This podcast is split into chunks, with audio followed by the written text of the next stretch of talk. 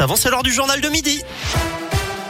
Et c'est avec vous, Philippe Lapierre. Bonjour. Ça Bonjour, roule Eric. Comment Ça roule pas trop mal pour Ouais. l'instant. Un petit peu de monde sous Fourvière, mais encore rien de méchant. À peine un kilomètre de ralentissement dans chaque sens. Il y a un accident en revanche qui perturbe le trafic sur le quai Jules Courmont, les quais du Rhône en presqu'île, en rive droite.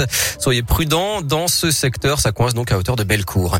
À la une de l'actu, ce midi, le prix Nobel de la paix attribué à des journalistes. La Philippine Maria Ressa et le Russe Dimitri Muratov viennent d'être récompensés pour leur combat courageux pour la liberté d'expression dans leur pays.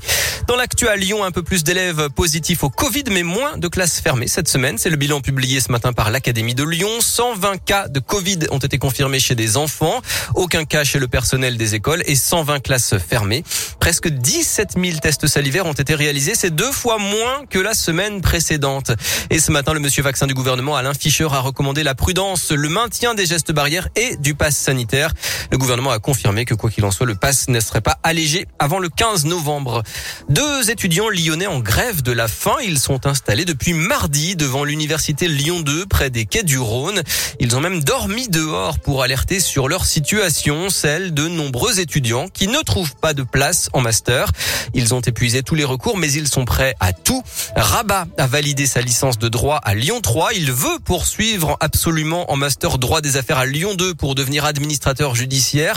Et malgré son dossier complet, lettre de recommandation à l'appui, sa candidature a été refusée. J'aimerais quand même suivre mon projet professionnel parce que ça me tient à cœur et c'est vraiment ce que je comptais faire. C'est la formation la plus adaptée à la profession que je veux exercer. On espère déjà dans un premier temps une réaction parce que pour le moment euh, c'est le silence. Qu'on nous vienne en aide, on milite justement pas uniquement pour euh, nos intérêts mais également pour euh, les autres étudiants parce qu'on sait qu'on n'est pas tout seul, on est nombreux à être dans cette situation. Il y en a qui osent pas se mobiliser, ils devraient parce que ça reste un droit et c'est un droit qui n'est pas respecté, c'est le droit de la poursuite des études. C'est vraiment le manque de place et c'est nous qui en payons le prix. Le dossier de Rabat est en train d'être réexaminé selon l'université Lyon 2, mais le manque de place en master est un problème reconnu.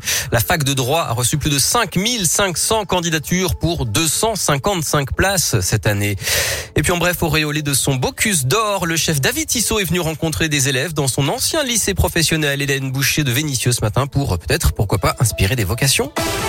En basket, l'Euroleague, deuxième journée, l'Asvel se déplace à Berlin ce soir à 20h. Et puis le foot l'annonce cet après-midi de la liste des candidats au Ballon d'Or. Karim Benzema y sera certainement.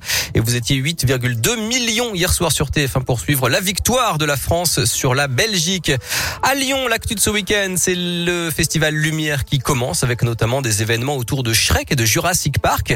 Et puis nouveau jackpot à l'euro million. 202 millions à gagner ce soir. C'est plus de 13 500 ans de SMIC. Vous pourrez vous payer 400 Ferrari. Très bel après-midi, très bon week-end.